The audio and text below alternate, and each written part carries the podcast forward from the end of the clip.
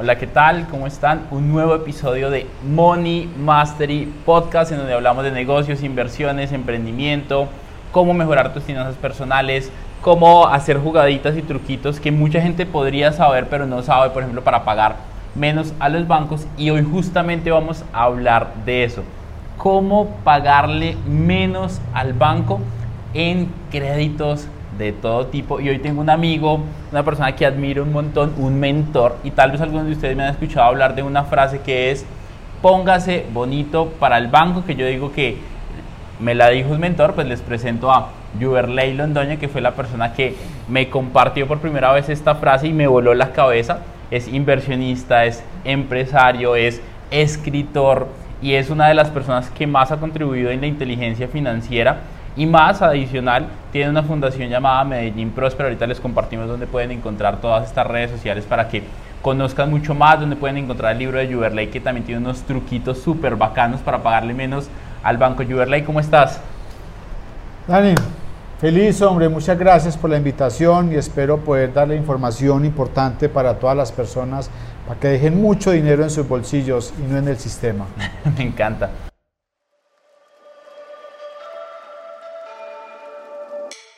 Hola, soy Daniel Rodríguez y durante los últimos 8 años he aprendido de las mentes más brillantes del planeta cómo mejorar mi relación con el dinero, ganar más, mantener más y multiplicar más. Mi objetivo es ayudar a más de 10 millones de familias en Hispanoamérica a que sean libres financieramente. Bienvenido Bienvenida a Money Mastery Podcast, el espacio de educación financiera en donde aprenderás errores y victorias que yo y otros expertos de élite hemos cometido y te vamos a compartir. Aprenderás nuevas herramientas, nuevas formas de hacer dinero, nuevas formas de pensar en abundancia, hablar en abundancia y actuar en abundancia. Comencemos. ¿qué tal si nos compartes un poco de tu historia, un minutico como contándole a la gente tú qué haces actualmente, eh, para que te conozcan un poco mejor? Bueno, eh, pues en el momento yo tengo una compañía, una compañía de software en la cual dedico gran parte de mi tiempo. Eh, mis excedentes los invierto en bienes raíces, invierto en bienes raíces, inicié como empezamos muchos en temas de vivienda, luego migré un poquito a, a la parte más comercial, donde hablamos de oficinas, locales, bodegas, etcétera. Ese es otro de mis negocios y una de mis pasiones eh, la dedico a mi fundación Medellín Próspera y a mi libro Dinero, Felicidad, Tiempo Libre, donde quiero transmitirle a las personas estos 20 años de trabajar con todos estos temas para que las personas mejoren su vida financiera y mejoren su coeficiente de Gini. Eh, en eso dedico mi tiempo y obviamente pues a mi familia, ¿no? Muchos, muchos acabaron de escuchar el coeficiente de Gini, pero yo sé que muchos, ¿qué es el coeficiente de Gini? Ah, bueno, mi meta con la fundación es mejorar el coeficiente de Gini de la población colombiana. El coeficiente de Gini es una medida que se hace a nivel mundial en todos los países donde uno es donde la riqueza la concentra una sola persona y cero es donde la riqueza está exactamente igual distribuida entre toda la población. El coeficiente de Gini entonces mide la distribución de la riqueza en la población. Colombia es uno de los países más desiguales. Los países más, con más igualdad están alrededor del 25.25 en el coeficiente de Gini. Colombia está alrededor de 0.54. ¿sí?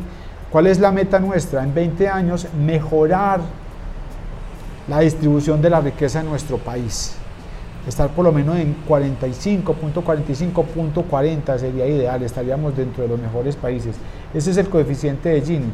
¿Y cómo hacemos eso? Pues generando sabiduría financiera en las personas, que administren bien el dinero, que se preocupen por dejar el dinero en sus bolsillos y no en el sistema.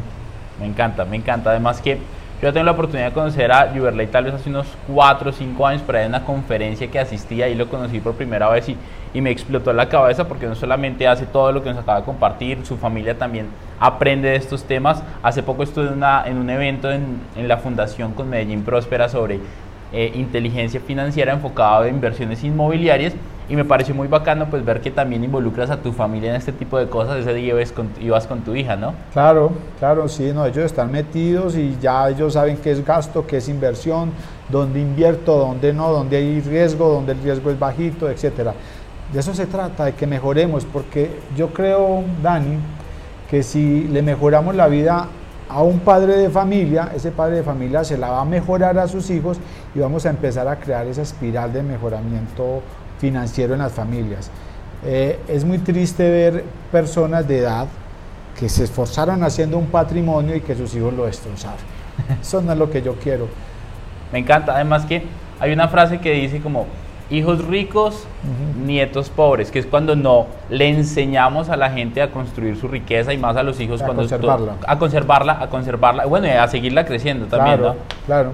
Entonces, eh, hay una cosa que me gusta muchísimo, que hoy justamente vamos a hablar de eso, y es que la mayoría de las personas, no solo en Colombia, sino en el mundo, tienen créditos financieros, tarjetas de crédito, créditos hipotecarios, de libre inversión y todo lo que se le parezca.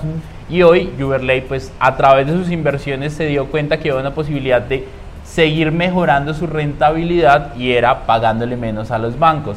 Por eso hoy vamos a hablar de cómo pagarle menos a los bancos. ¿Qué tal si empezamos a hablar con el tema de las tarjetas de crédito, esos créditos que como que la tarjeta de crédito se vuelve efectivo, lo tenemos en la billetera y como no vemos que estemos sacando la plata, empezamos a hacer una bola de nieve negativo. Sí. ¿Qué, qué piensas de esto? Bueno, la tarjeta de crédito para mí es un excelente apalancador. Personalmente soy comprador compulsivo con tarjeta de crédito, pero porque le saco dinero. Inteligentemente. Si, el si la tarjeta de crédito no te da dinero, no la tengas. ¿sí? Qué buena frase. La tarjeta de crédito se le puede sacar mucho dinero y personalmente le saco mucho. ¿Cuál es la idea? Cuando saques una tarjeta de crédito de tu bolsillo, pues pregúntate, ¿esto es gasto o inversión? ¿Sí? Y la, la tarjeta de crédito se usa única y exclusivamente para comprar si tengo el efectivo. Ojo con ese detalle. Son unos concepticos muy básicos que uno dice, los debería saber todo el mundo, Sí, claro. pero no lo sabe. No. Y, no los, y algunos lo saben y no los no ap- aplican. no los aplica. Entonces vamos, eh, nos vamos para paseo de Cancún, nos vamos de paseo con el famoso tarjetazo, donde estamos una semana de paseo muy rico en Cancún y 36 cotas de recordación. Y lo que pagamos allá, tarjetica también. Todo es tarjeta. Concepto importante de tarjeta de crédito son los intereses más altos del mercado. Siempre están pegados a tasa de usura. No es para apalancarse. Tarjeta de crédito no es para apalancarse. Sí, entonces es un concepto importante. Eh, otro concepto. Compra únicamente para lo que tenga efectivo. Tercer concepto. No pagar cuota de manejo. No necesita pagar cuota de manejo. Usted vaya a cualquier supermercado, se la regala. Vas a ir al supermercado, te están dando con tarjeta de crédito y te persigue por todo el almacén. Eh, cuarto concepto, asegúrese de acumular puntos o millas. Cuando tú agrupas todo eso, al final vas a ganar dinero con tu tarjeta de crédito. Ahora, como no nos vamos a apalancar porque es los intereses más altos del mercado, pues la usamos a compras a una cuota. Si la compramos después de la fecha de corte, nos apalancamos 45 días a cero intereses. Dani, el banco me presta cero intereses por 45 días. Maravilloso. ¿Usted sabía eso? Maravilloso. Después de leer tu libro lo supe. Excelente. Y si acumulamos millas y puntos, pues ganamos dinero. Yo tengo, Nos vamos a pasear con tarjeta de crédito. yo tengo un amigo, un amigo que, que es millonario, estaba en la industria de este tema de los multiniveles, se hizo millonario allá. Y él tenía un concepto muy bacano y es que él viajaba gratis Sí, con la tarjeta de crédito. sí, Y lo interesante es que viajaba gratis y como la usaba para prácticamente todo, pero entendiendo el concepto, los cuatro puntos que tú acabaste de decir, no pagaba cuota de manejo, le daban millas y puntos, compraba el café, absolutamente todo con tarjeta de crédito y viajaba en primera clase y pagaba, y eso es lo brutal, pagaba más barato que personas que iban en clase turista, sí. pero en primera clase. Sí, así es, así funciona. Si tenías estabilidad financiera, si entender los conceptos, tú lo puedes hacer. No es tan difícil. Entonces, primer concepto, tarjetazo. Definitivamente, si no tienes el dinero, no hay que utilizar la tarjeta para eso. No es, eh, yo tengo una frase que me gusta mucho y es: la tarjeta de crédito no es para comprarte cosas que no te has ganado. Si no tienes la plata, es que no te las has ganado, no te las mereces. No, no anticipes deseos, le llamo yo. No anticipes deseos. Si no lo has ganado, no te lo mereces todavía. El universo te grita, no te lo mereces. Pero si tú cre- te crees del merecimiento y ir al crédito para comprar el gasto, pues eso va a ir en contra de tu patrimonio y en contra de tu futuro. Me encanta, me encanta. Entonces, tenlo, tenlo súper presente, repites de esta parte para que lo tengas muchísimo más claro. Siguiente tipo de crédito, y ahorita nos vamos un poco como el, como el, como el pagarlos para pagarle muchísimo menos al banco, son los créditos de libre inversión. ¿Qué piensas de esto? Esto también tiene un interés alto en algunos casos. Sí, normalmente son los siguientes en, en, tasas más altas. Podríamos estar hablando que una tarjeta de crédito está tasa de usura y las tarjetas de los de libre inversión están un porcentajito que puede estar entre el 10 y 15% abajo de esas tasas. Eh, deben ser usados única y exclusivamente para inversión. Los créditos son única y exclusivamente para inversión, nunca para gasto. Entonces, a partir de que tengas este concepto claro, qué es gasto y qué es inversión, pues vas a tomar mejores decisiones financieras. ¿Sí? Eh, normalmente los créditos usan un método de amortización que es el de cota fija. ¿Sí? Entonces ahí hablamos ya de un concepto que muy pocas personas, ese es el francés. Cota fija es el método de amortización francés. Ese concepto lo tienen claro muy pocas personas. Cuando una persona va a ir a hacer un crédito y tiene bajo eh, conocimiento financiero, lo único que le preocupa es la cuota. Si es que pregunta, ¿cuánto me queda la cuota? Me queda bajita, hágale, mijo. Necesitamos el y de, hecho, y de hecho, por eso lo alargan tanto en el tiempo. Claro, porque la cuota queda más bajita, entonces la gente se endeuda más, las tasas son altas, el que está más feliz es el banco. Maravilloso. Entonces, el que tiene poco nivel eh, financiero, ¿cuánto es la cuota? El que sabe un poquito más, ¿qué pregunta? ¿Cuánto es la tasa? Sí. Y ese, ya es estilizado. Ese ya dice, ay, ¿cuánto es la tasa? Ah, ese 9%. Así no entienda. Le van a decir 20% efectivo anual. Ah, ok. O le dicen, no, 18% nominal. Ay, fue madre, son dos. No, déme la 18% cuando de pronto es lo mismo, ¿no? Claro. Entonces, un concepto que usan mucho los bancos eh, entre efectivo anual y nominal. Entonces, el que está un poquito más letrado dice, bueno, la tasa. El que está un poquito más, bueno, ¿a cuánto tiempo? El que está un poquito más, donde los quiero llevar, ¿qué método de amortización usa? Ah, joder madre, ahí sí, graves. Incluso algunos, algunos asesores de pronto ni saben. exactamente, me ha pasado, los asesores no saben. ¿Qué? ¿Qué? ¿Qué es eso? Tome mi libro.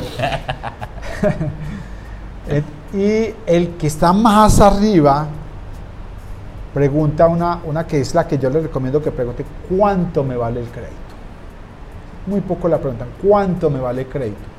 Si usted le pregunta al asesor, tampoco tiene ni idea, pero como tú ya te vas a capacitar financieramente, haz cuentas de cuánto te cuesta un crédito. Y cuando te digo cuánto te cuesta, entonces es los intereses, los seguros, y, y pagos adicionales que tenga que hacer de estudios de créditos, de cuotas de manejo, etcétera. Que todos esos temas los utilizan eh, las empresas que prestan dinero, porque no solamente son los bancos, son muchas otras.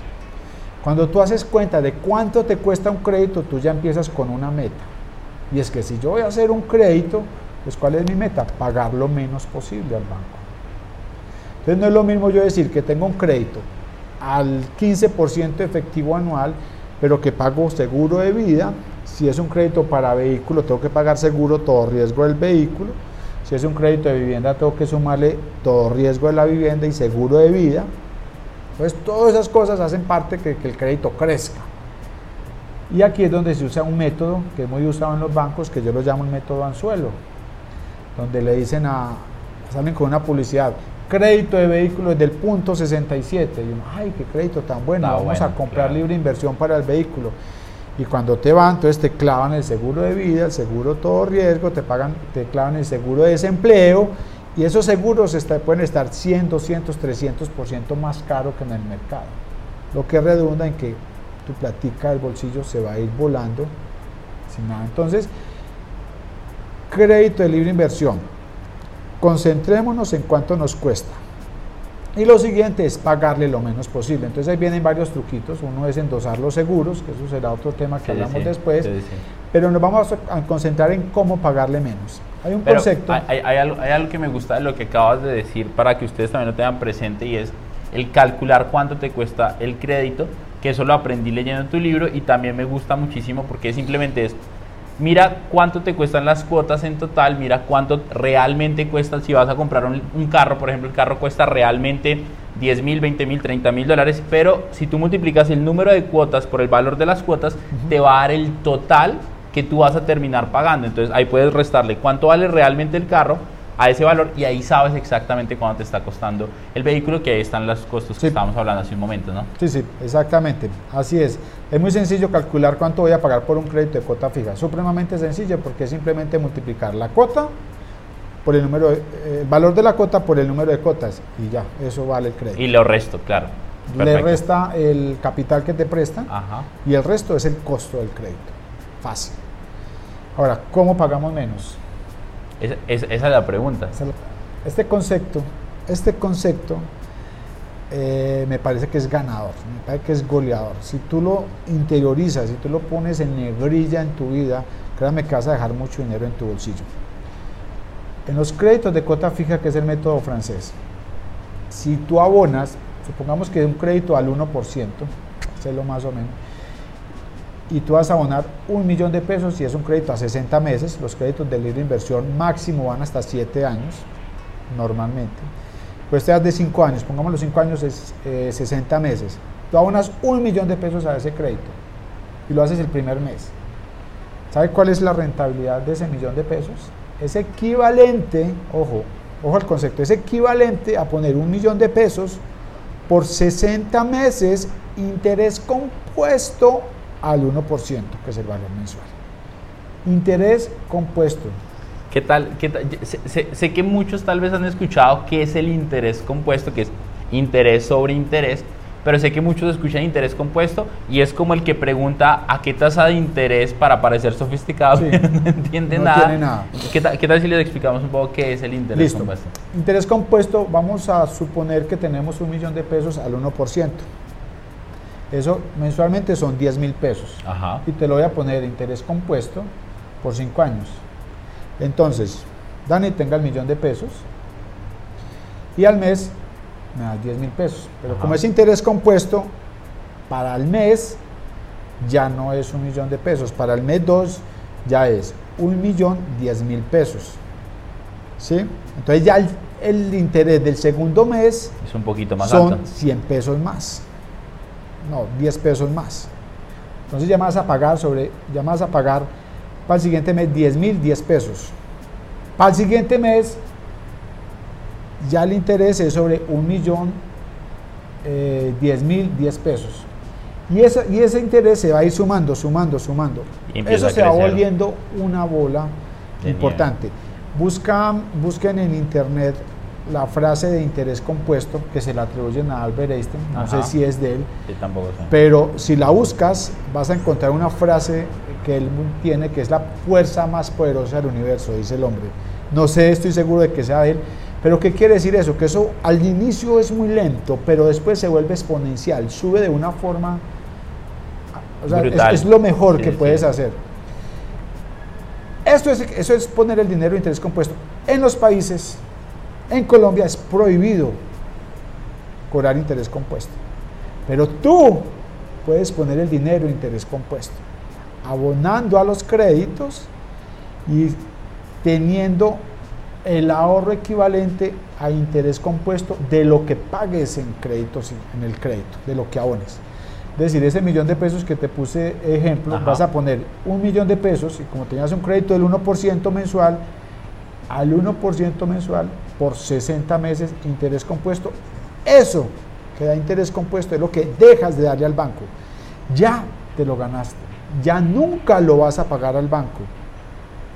Para mí es mucho más rentable y seguro que tener un CDT. Seguro que sí. Sí, poner ese dinero en interés compuesto. De tal forma que ese concepto, grábelo. Eso deja mucho dinero para ustedes.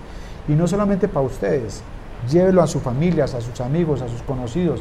Todo el que tenga un crédito, reviéntele la cabeza con eso, como dice Dani, y van a dejar muchos millones en sus bolsillos. Donde, si no va al banco, se queda en tu bolsillo. Además que está muy bacano esto, porque cuando tú entiendes que cuando tú abonas a capital ese millón de pesos, inicialmente, cada mes te vas a ahorrar no solo ese, ese, ese primer millón que le diste, sino los intereses sobre ese millón que estabas pagándole al banco. Entonces eso está muy brutal para hacerlo. Tal vez, tal vez lo escuchaste y como dijiste, ¿qué fue lo que pasó acá? Entonces repítete esta parte porque seguramente escuchándola una y otra vez igual seguro vas a querer repetir el podcast vas a entender muchísimo mejor cómo funciona esto, pero a grosso modo que me parece que quedó excelente.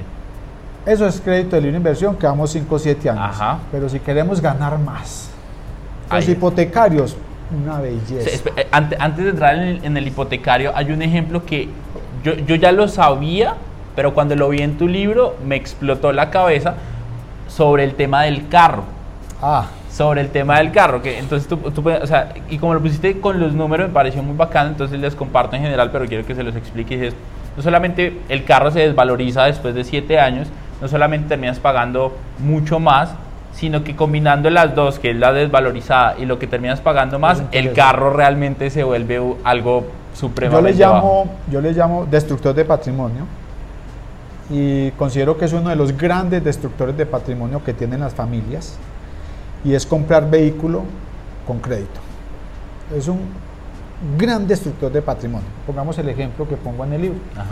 Si vamos en este momento a comprar el carro más económico, podemos encontrarlo alrededor de 40 millones de pesos. Vamos a hacer un crédito a 60 mm, meses, que es lo típico, o, 7 años que también, pero pongámosle 60 meses, que es lo típico de un crédito, de, un crédito de, vehículo. Eh, presté 40 millones de pesos. Normalmente 40 millones de pesos a unas tasas de hoy podemos estar pagando alrededor de 18, 20 millones de pesos en intereses. ¿Cuánto valió ese carro? La gente dice 40. No, señor, costó 58, 60 millones porque hay que pagar los intereses y los seguros. Después de cinco años que liberé ese flujo de efectivo de pagar ese crédito, ¿cuánto vale el carro cinco años después? 20, costó 40. 20, 30% menos del valor real. Puede costar alrededor de 25 millones de pesos. ¿Cuánto me costó a mí? 60. ¿Cuánto destruí de patrimonio? 35 millones. 30, 35 dinero que se fue y no volvió. Ahora, siempre ahí está la pregunta. ¿No compro carro? Claro. No, compre carro.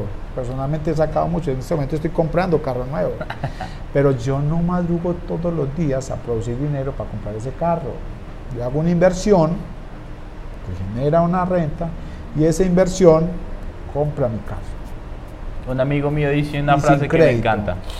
Que un activo que un activo pague tu pasivo, genera un flujo que pague tu lujo que, está muy cool, que es, el ejemplo.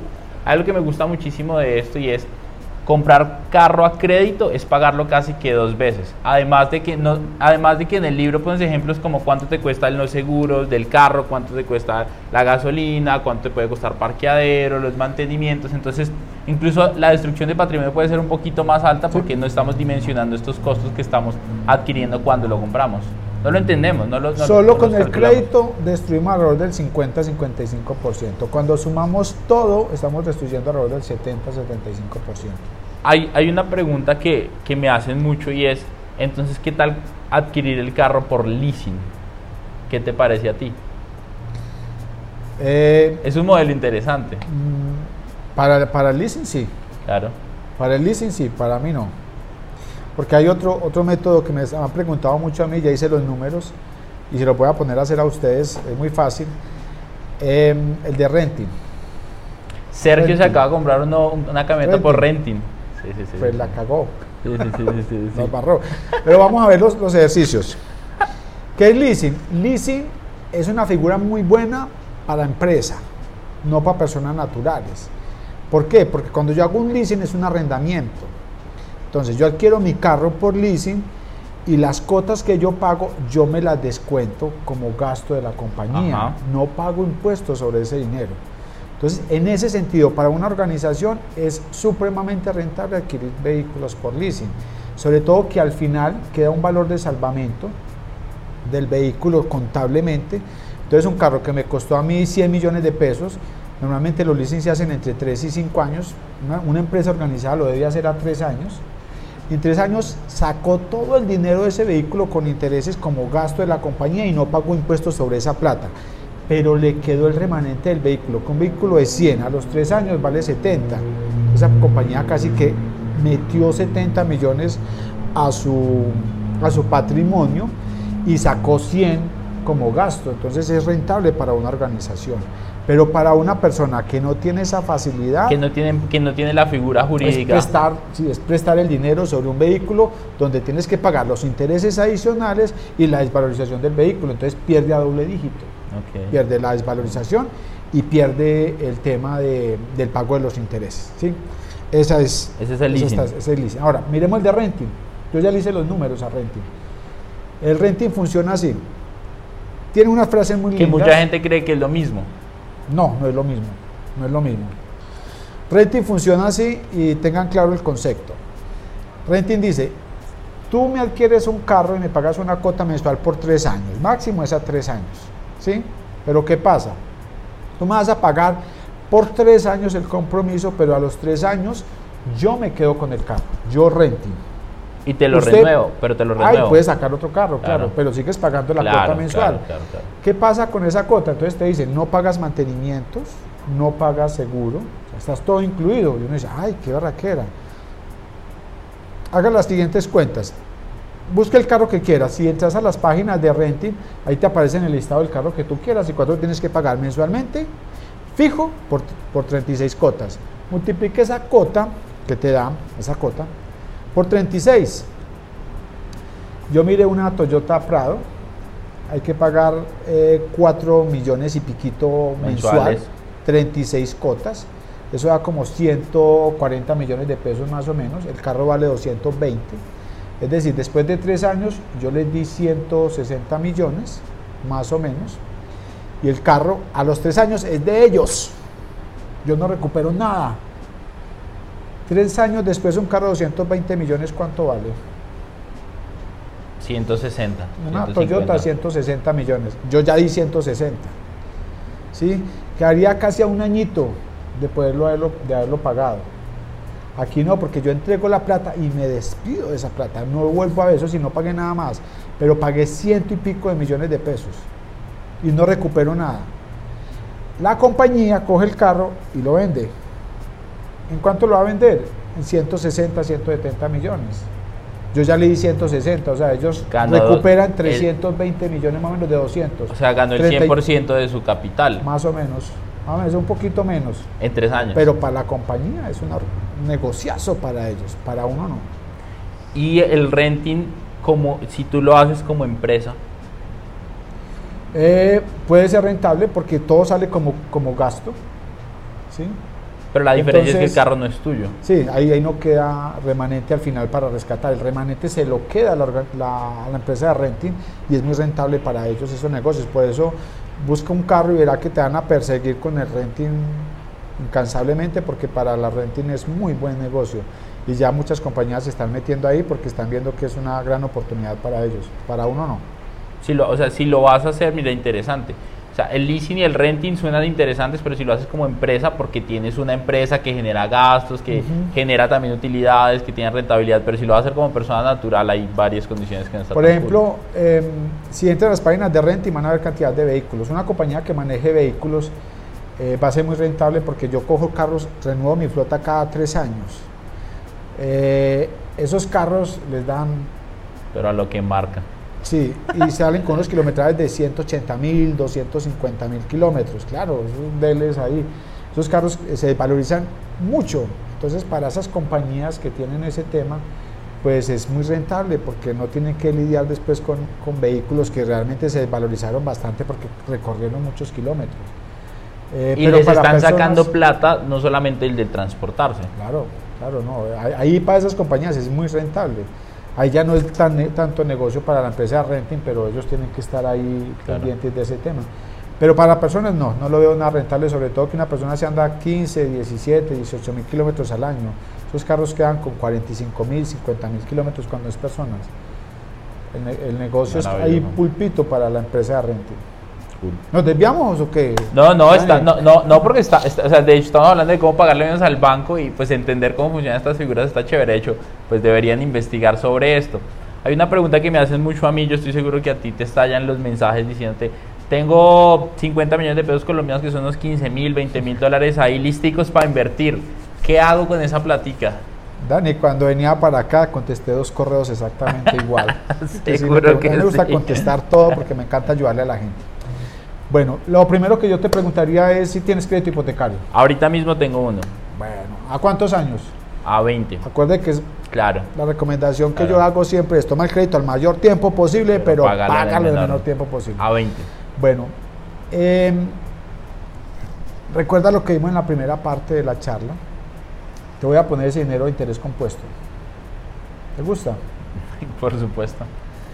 En Colombia, en Colombia eh, es ilegal cobrar interés compuesto, pero yo se lo voy a poner interés compuesto. Pero no para mí. O sea, bueno, cobrarlo también, pero no para mí aprovecharlo para pagarle menos al banco. Sí, claro, te lo voy a poner para que le pague menos al banco. Si tú llevas ese dinero, lo abonas a capital del crédito, de tu crédito hipotecario, ¿sí? y como te, te faltan 20 años, te va a poner esos 50 millones interés compuesto por 20 años en tu crédito.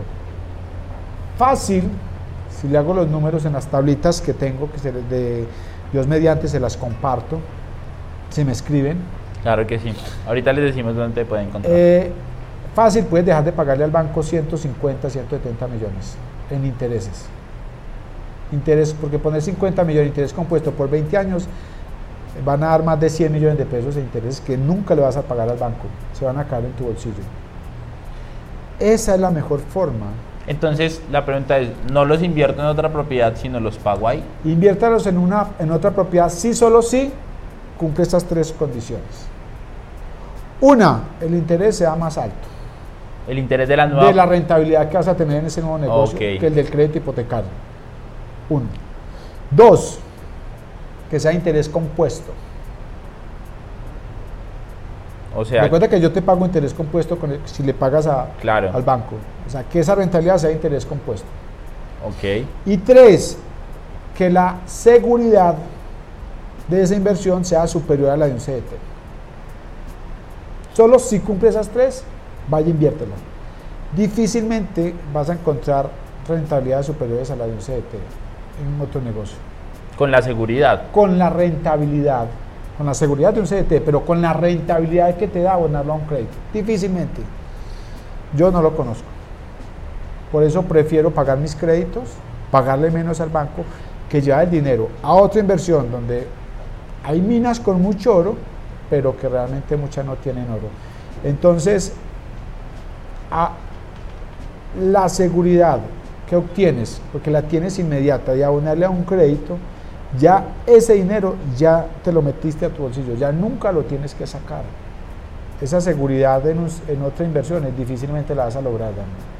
Me, me- me surge una pregunta, si yo quiero de pronto acelerar un poco mi, mi, mi portafolio de inversionista, mi patrimonio y quiero, por ejemplo, el, el que yo tengo es el siguiente, el que yo tengo es un apartamento, aparta estudio en Bogotá, en Chapinero, que costó, que cuesta en total 140 millones de pesos, yo ya pagué 40 millones de pesos de cuota inicial y el crédito son unos mm, 97 millones de pesos y quedó a una tasa de 8.2% a efectivo anual y las cuotas quedan como algo así como en 1.059.000 pesos mensuales, pero hay un subsidio que es el subsidio de la tasa fresh, que es realmente al que yo, o sea, por eso, por eso hice ese negocio, porque son 430 mil pesos, o sea, yo termino pagando algo así como 650 mil pesos mensuales durante los primeros 7 años, porque todo, to- ese, ese, ese subsidio es solamente para la tasa de interés. Sí, y, eh, en- y en- por siete años. eh, Exacto, y por 7 años.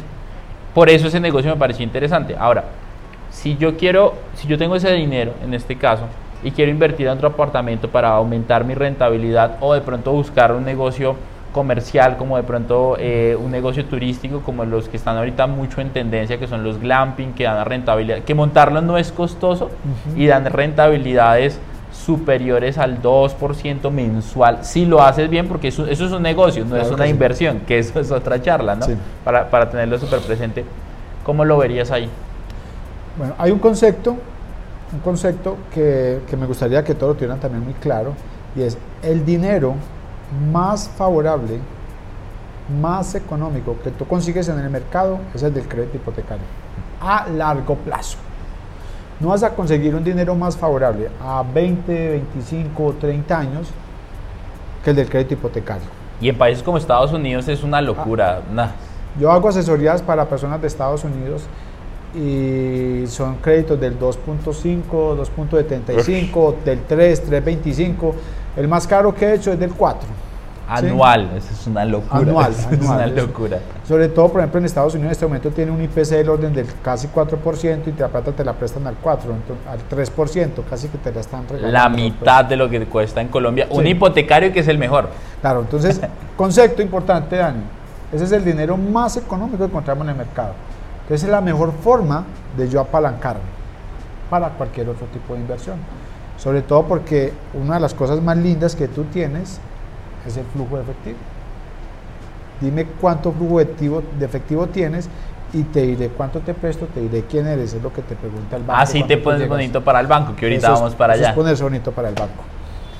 Entonces, apalancarse y coger ese dinero y llevarlo a otra inversión, ojo, dinero de un crédito hipotecario y llevarlo a otra inversión, siempre y cuando yo pueda tener una seguridad y una rentabilidad, pues va a ser muy buen negocio, porque es la mejor forma de apalancarse a bajo costo. Ese, ese es el crédito más favorable que yo encuentro.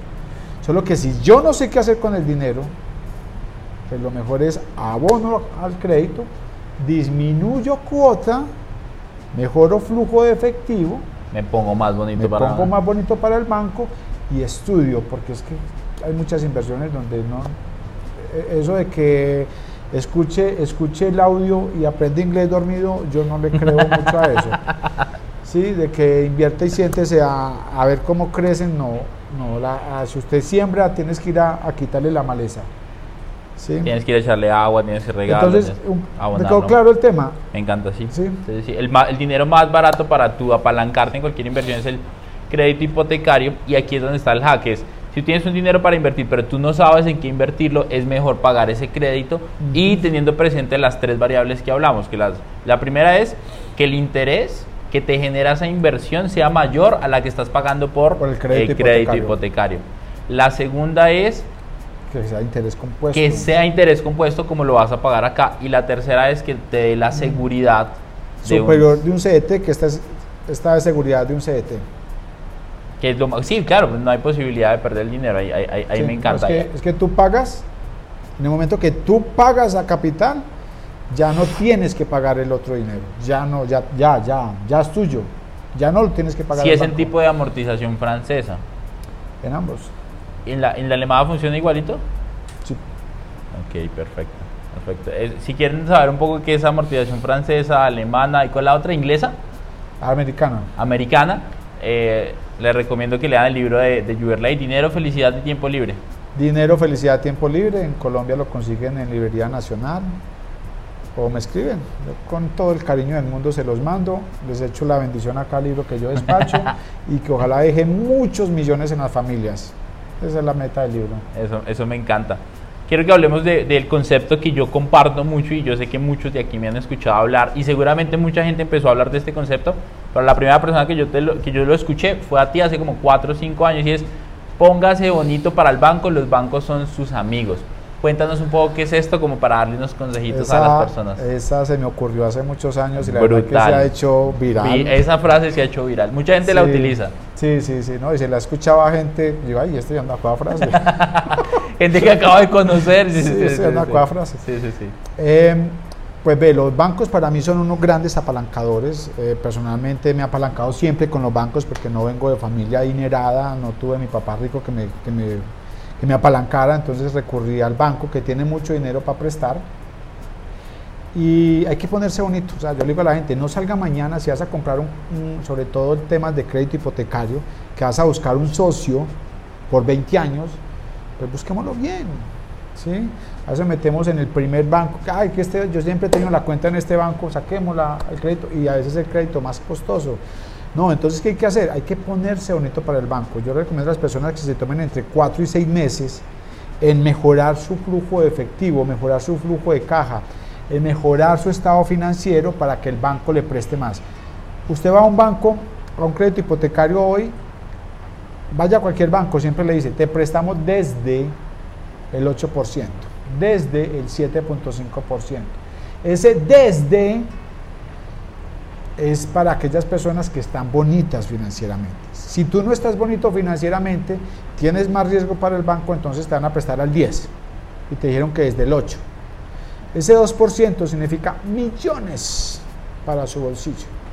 Si tú tomas los cuatro o seis meses, te pones bonito para el banco, mejoras tu flujo de efectivo, pues el banco te va a prestar al 8% y vas a dejar mucho dinero en tu bolsillo, sobre todo porque es que es un compromiso a 20 años. Entonces, tomémonos 6, nos vamos a ahorrar mucho dinero. ¿Y qué es ponerse bonito para el banco? Básicamente el banco, cuando tú entras al banco y la persona que te está viendo venir, la persona solamente está pensando en cuánto gana este señor, cuáles son sus ingresos. Dime cuánto ganas y te diré cuánto te presto. Eso es, fácil. Entonces, ¿qué hay que hacer? Mejorar el flujo de efectivo. Por eso me gustan las bienes raíces, porque generas flujo de efectivo mensual, te pones lindo para el banco cada vez. Por eso cuando hago abonos a capital, siempre es abono a capital con disminución de cota. ese, ese, concepto muchos no lo entienden, porque no, pero disminuir la cuota igual sigo pagando más intereses en el tiempo. No, no. Esa asesoría se le hace poquito a alguien que tenía, hizo un crédito a 10 años y tiene flujo de caja apretado, está casi sin mercar porque está pagando una cuota alta. Le dije, llama al banco y lleva el crédito a 20 años, un crédito hipotecario y lo sacó a Supongo que se asustó cuando le dice, no, voy a pagar más intereses. Mm, exactamente eso me dijo. Seguro. ¿cómo se te ocurre? Voy a pagar más intereses. Yo le dije, no. Le hice el ejercicio espere, le enseña, espere, espere. Le hice el ejercicio financiero y pagaba como 5 millones menos. Se sorprendió. Entonces, ¿qué es eso? Efectivamente, abone a capital, disminuye a cota. Entonces tú tienes, esta, le voy a poner el ejemplo de esta persona. Perfecto. Esta persona la asesoré hace un par de semanas. Esta persona paga 4 millones 600 mensual de un crédito hipotecario a 10 años. Le dije, tómelo a 20 y baja la cuota que le acaba en 3 millones 200. No, ¿cómo se te ocurre? La pregunta, no. le hice los análisis financieros, pero el compromiso era el siguiente lo llevo a 20 años, le bajo a 3,200, pero mientras tenga posibilidad de los 4 millones 600. En, si usted da el mismo abono a capital, disminuyendo cota o disminuyendo tiempo, los ahorros son exactamente los mismos. Entonces, si a mí me conviene más disminuir cota, porque un problema financiero no sabemos en qué momento nos va a aparecer entonces, por ejemplo, para esta persona le apareció el, problema, financiero. No le está dando el flujo de caja para cubrir los 4 millones 700. En ese momento pague los 3,200. Cuando recupere, empiece a pagar los 4,700. Y los intereses que se va a ahorrar van a ser exactamente los mismos. Mejorar el flujo de caja es muy importante. Cuando mejoras el flujo de caja te pone bonito para el banco. ¿sí? Pero mientras puedas, si tú abonas a capital, disminuyes cota, sigue pagando la misma cota. Y los ahorros van a ser exactamente los mismos. Además que aquí, aquí hay algo importante para que lo, lo, tengamos muchísimo más claro y es que cuando tú pagas menos al banco, en este caso, en este ejemplo de disminuir la cuota o mandarla a 20 años, pues lo que va a pasar, por poner cualquier ejemplo, es que si tu cuota son un millón de pesos de pronto te va a quedar en 700 mil pesos o en 800 mil pesos colombianos, o si son 300 dólares de pronto te quedan 220, 250 dólares, que al final en tu flujo mensual de efectivo, que lo que te entra y lo que sale, va a ser más beneficioso para ti, te va a sobrar un poquito más de dinero y tú puedes estar un poco más tranquilo financieramente en este caso, pero la clave está en que igual vas a seguir haciendo abonos a capital para aplicar el interés compuesto del que hablábamos. De hecho, algo que tú dijiste, que, que, aquí es donde entendí el cruce, que esto me voló la cabeza, y es que tú cada vez que hagas un abono a capital vas a pedir disminuir cuota, pero mientras puedes vas a seguir pagando la misma. Esto es lo campeón. Aprende bien, aprende bien. Esa es. Eso te va a dejar mucho dinero. Mucho dinero te va a dar un Eso pues yo lo llevo usando hace 20 años y una pregunta que también que me hace mucho Uy, es que fui al banco y el banco me dijo que no se puede. ¿Qué te ha pasado? Sí, me esa, dicho. esa pregunta hace poquito me la hicieron en la fundación. Que y, contestó. Eh, espera, te interrumpo ahí. ¿Y sabes cuál es otra? Yo le pregunté a un asesor bancario, un amigo por WhatsApp, me dijo que no se podía y se quedan con eso. Ah, sí, claro. Y dice, no, no se puede. Ajá. Ahí yo le digo otra que también es una frase que, que ha gustado mucho y es, eh, diga las palabras mágicas. Dígale al banco al banco cuando te diga no se puede, dígale las palabras mágicas. Ese ejercicio lo hacíamos eh, esta semana en Medellín Próspera en la fundación, porque alguien preguntó eso. Mira, yo fui al banco a abonar al crédito hipotecario y me dijeron que no se podía. Pues yo dije, ¿ya dijo las palabras mágicas? No, ah, bueno, dígalas. ¿Cuáles son? Las palabras mágicas para el banco es dámelo por escrito. Hasta el momento, en la fundación llevo cuatro años con la fundación, asesorando familias y personas, y personalmente llevo 15 años en este tema. Hasta el momento, ningún banco, ningún banco lo ha respondido por escrito. Inmediatamente dice las palabras mágicas, el banco dice, ah, Dani, te voy a hacer una sección contigo porque eres muy buen cliente. No, venga, sí te lo vamos a permitir por X o Y cosa. Pero nadie te lo da por escrito. Si el banco se atreve a decir por escrito que no se puede, hay una ley que se los va a clavar y le va a poner una multa durísima, durísima. Yo tuve un altercadito con un banco, lo llevé hasta la superfinanciera y fue porque me contestó una imprudencia. Similar, no fue esa, pero fue otra. Eh, le pusieron una multa dura, sé que le pusieron una multa dura. Me mandaron un ejecutivo a mi casa. ¿Sí?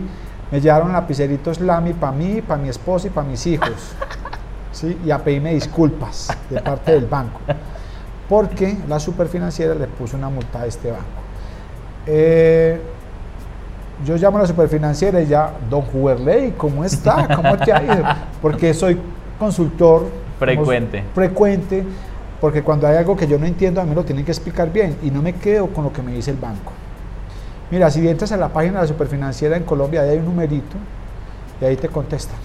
Hay una chica que llama Jimena, casi siempre me contesta. Pero eh, no se quede con lo que le dice el banco. La verdad es que alguna vez hablé con un gerente de banco y le preguntaba que por qué enredaban tanto las personas, los ejecutivos, y decía, mira, no es problema nuestro, no es problema del banco, nosotros no tenemos eso como política.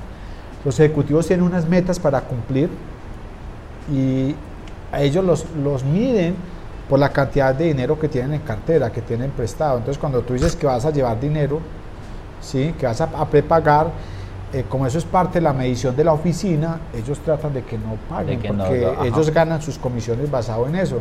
Y son los ejecutivos los que nos meten en problemas muchas veces. Entonces mira que eh, no es el banco, no es el señor allá rico que uno piensa que está allá clave hacia todo el mundo. No, no funciona así, no es así. Chévere, chévere, chévere, chévere y vamos en el punto en el que el banco para prestarte dinero, que, que, que lo entiende, la, mejor forma de entenderlo es, el negocio del banco es prestar dinero. Claro, y, es el negocio. Y para prestarle dinero a alguien, pues lo que el banco quiere es que tú le demuestres que tienes capacidad para generar billete y flujo. No, no, capacidad mensual. capacidad mensual de generación de dinero. Porque el banco te mide por tu capacidad de producir dinero mensualmente. El banco le presta para que usted le pague mensualmente. Entonces dime cuánto te ganas mensualmente y te diré cuánto te presto. Pero entonces ahí viene un factor importante que muchos no tenemos presente. Es, supongamos que tú te ganas mil dólares mensuales o un millón de pesos como para hacer cifras redondas. El banco lo máximo que te puede prestar para, una, para, para, la, para lo que te va a quedar la cuota mensual es el 30% del total de tus ingresos. Eso quiere decir que si ganas mil dólares, el banco máximo, o en, o en, teoría obviamente hay muchas más cosas que tiene presente, a veces de pronto te puede prestar un poquito más o un poquito menos, del valor para la cuota del 30%, lo máximo que te va a dejar la cuota, lo máximo que puede quedar la cuota es del 30% de tus ingresos, en este caso 300 dólares, para que tú la pagues mensualmente. Ahora, aquí es donde viene un factor importante que lo hablábamos la otra vez contigo y es, pero si tú tienes un crédito de libre inversión, si tienes la tarjeta de crédito, esto te afecta a esa capacidad. Claro, así es. Eh, yo pongo este ejemplo porque es muy claro para las personas. Yo tengo los mil dólares, yo me gano mil dólares, voy a ir al banco a que me preste, entonces mi capacidad de endeudamiento es una cuota mensual de 300 dólares, que ya va a depender los miles de dólares dependiendo del tiempo, a 5 años será un valor, a 10 otro, a 20 otro. Pero resulta que yo este fin de semana me fui a rumba con los amigos, ¿sí? Y pagué con mi tarjeta de crédito 200 dólares de, la, de, lo que de la fiesta, de la fiesta, 200 dólares y lo puse a una cuota. ¡Ram!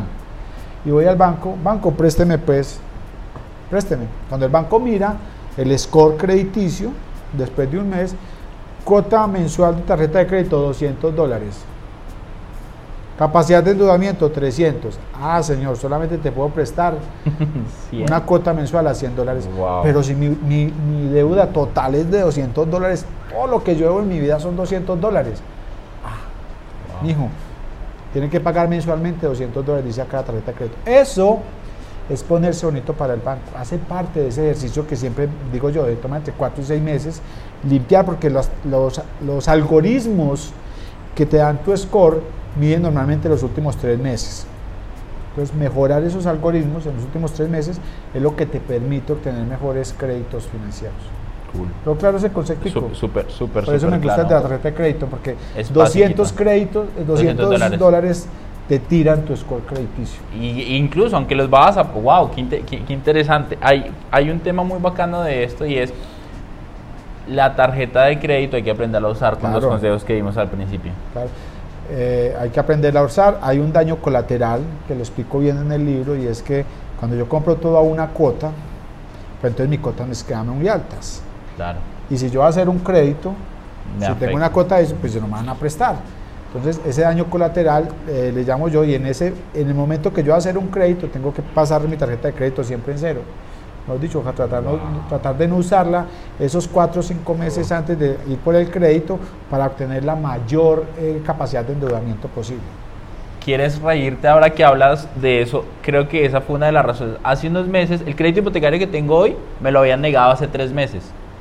Y creo que una de las razones por las cuales me lo negaron, no lo había pensado, hay dos o tres cositas que creo por lo cual fue, es porque normalmente yo uso mi tarjeta de crédito todos los meses por tema digital pero yo siempre la pago una cuota, pero son, o sea, son mil dólares que está ahí en negativo. Y ahora que lo dice, digo, creo que esa pudo haber sido una de las Esa fue seguro. porque, porque la cuota no era tan alta, pero claro, mil dólares, o sea, la cuota iba a ser como 300 dólares más o menos, pero mi tarjeta de crédito tiene mil. O sea, la capacidad de endeudamiento se bajó un montón. Oye, qué interesante. Wow, chévere. Juber, para, para entrar a la parte final, ¿qué tal si le damos unos consejitos de, los, de esos que tú das en el libro y que, que, nos enseñas para ponerse bonito para el banco, para condensar todo? Bueno, pues primero ponerse bonito para el banco es mejorar su flujo de efectivo mensual. Dime, básicamente el banco te va a prestar el 30% de tus ingresos mensuales. ¿sí? Ese, es, ese es uno. Dos, todos los créditos que tengamos, sobre todo el de tarjeta de crédito, tratemos de esos 3, 4 meses de no usar la tarjeta de crédito. Y si lo usamos, pagamos inmediatamente. Y tratemos, las centrales de riesgo, los bancos, perdón, tienen que reportar a las centrales de riesgo más o menos los, a corte de 30 de cada mes. ¿sí? Eh, tienen hasta el 10 de cada mes para hacer los reportes financieros de todas las personas. Los bancos a las centrales de riesgo. Las centrales de riesgo entre el 10 y el 12 están recibiendo toda la información, depurándola, corriendo todos sus algoritmos de riesgo para publicar el score alrededor del 20-25 de cada mes. Entonces tu score está atrasado aproximadamente 25 días. Tratemos de que al corte del 30, entre el 27 y el 28, tengamos nuestra tarjeta de crédito en cero. Eso te va a ayudar mucho para mejorar tu score. Durante el mes úsela, pero al 25 o 27 en cero. ¿Listo? Esa es otra recomendación. Eh, como es el promedio de los últimos tres meses, entonces vamos a tener que demorarnos entre tres y cuatro meses en mejorar nuestro crédito hipotecario, nuestro score. score. Eh, todo crédito que tengamos, no nos atrasemos. El momento que tú te atrases, vas a dañar tu score crediticio. Entonces, ese, es fundamental. Eh, el score te castiga. ¿sí? si tú no tienes crédito hipotecario. ¿Sabías eso? A las personas. no ni idea. A las resulta que cuando tú tienes un crédito hipotecario, el score te ve como una persona desorganizada. Cuando tienes uno. Cuando tienes uno. Cuando no tienes, no el score dice, no estás haciendo un patrimonio. ¿Sí? Entonces te baja unos punticos. Qué interesante. ¿Sí? Entonces, recomendación. Tengamos crédito hipotecario. Paguemos el menor tiempo posible generemos flujo de efectivo mensual. Todo eso me va a ayudar en mi score para obtener créditos. ¿sí? Em, créditos de libre inversión, créditos de gasto. Pongámosle de gasto, que son los de crédito de inversión, crédito de vehículo, crédito para viajes, crédito para remodelación en nuestra casa, que son normalmente créditos de gasto, eh, tratemos de llevarlos a los mínimos, mínimo, mínimo. Y cuando hagamos abonos a capital, tratemos de disminuir siempre cuota. Cuando hablas de llevémoslos a los mínimos, ¿es máximo tiempo para que sea la mínima cuota? Sí, señor, exactamente. Eso es. ¿Por qué? Porque lo que te evalúa el banco es tu flujo de efectivo mensual. Tú vales para el banco por tu capacidad de producir dinero mensualmente. Nice. Ahí está, ahí está, ahí está. ¿Dónde te encontramos en redes sociales? Bueno, yo tengo Instagram, básicamente. Instagram me pueden encontrar. ¿Cómo te encuentran en Instagram? ¿Juberley Londoño? Juberley Londoño, sí, con J y con V. Eh, les recomiendo mi libro, la verdad que tiene muy buenos comentarios, lo pueden mirar en Amazon para todo el mundo, ahí ya se vende físico y digital. Eh, en Colombia, Librería Nacional, Mercado Libre o yo mismo de los despacho con todo el cariño del mundo. Me escriben a mi correo que es juerley.hotmail.com. Mi nombre es con J y con V. Contesto todos los correos. Eh, y les recomiendo también mi fundación, Medellín Próspera, la, esa sí está en todas las redes. Sí. Y Medellín Próspera nos enfocamos en mejorar la vida financiera de las familias. Súper, súper, súper. Hay una cosa que, que, quiero, que quiero mm, pedirte, pero entonces quiero ponerles un reto a ellos para ganárselo. Y es el Excel que tú tienes, el Excel... Una belleza. son una belleza, son una belleza. Esos Excel, eh, Huberley se los va a compartir con una condición y es que compartan este podcast, lo etiqueten a él y a la fundación en sus stories para que él pueda ver que lo compartieron y los que lo compartieron, Huber les va a regalar ese Excel. O sea, simplemente sigamos compartiendo este mensaje. Es un Excel muy completo que de hecho tú te has tomado el trabajo no solamente de hacerlo, sino de seguirlo mejorando cada vez. El que yo tuve inicialmente hace como un año no es el mismo que está ahorita porque nos vimos hace unos meses y ya lo habías cambiado. Entonces, está muy chévere porque está trabajadito y, pues es constante. Simplemente lo comparten, etiquetan en sus historias en Instagram, arroba Medellín Próspera, Juberley Londoño, los encuentran ahí. Igual yo también por ahí los sigo en mis redes para que ustedes los sean presentes. Igual acá abajo o en la descripción de YouTube o en la descripción del el podcast donde lo estás escuchando también lo vas a, tener presente. Esto es Money Mastery Podcast, un podcast para hablar de inversiones, finanzas, emprendimiento, negocios.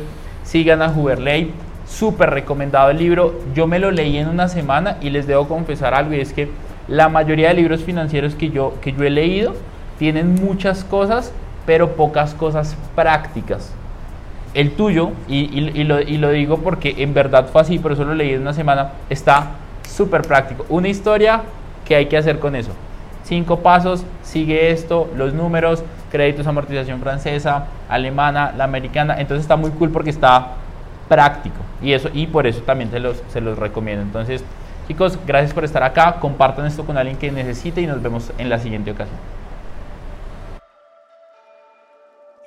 Quiero reconocerte y felicitarte por acabar un episodio más de Money Mastery Podcast. Semana a semana vamos a traer nuevos invitados, nueva información para ayudarte a ser libre financieramente, a construir grandes negocios, grandes inversiones y expandir tu contexto financiero.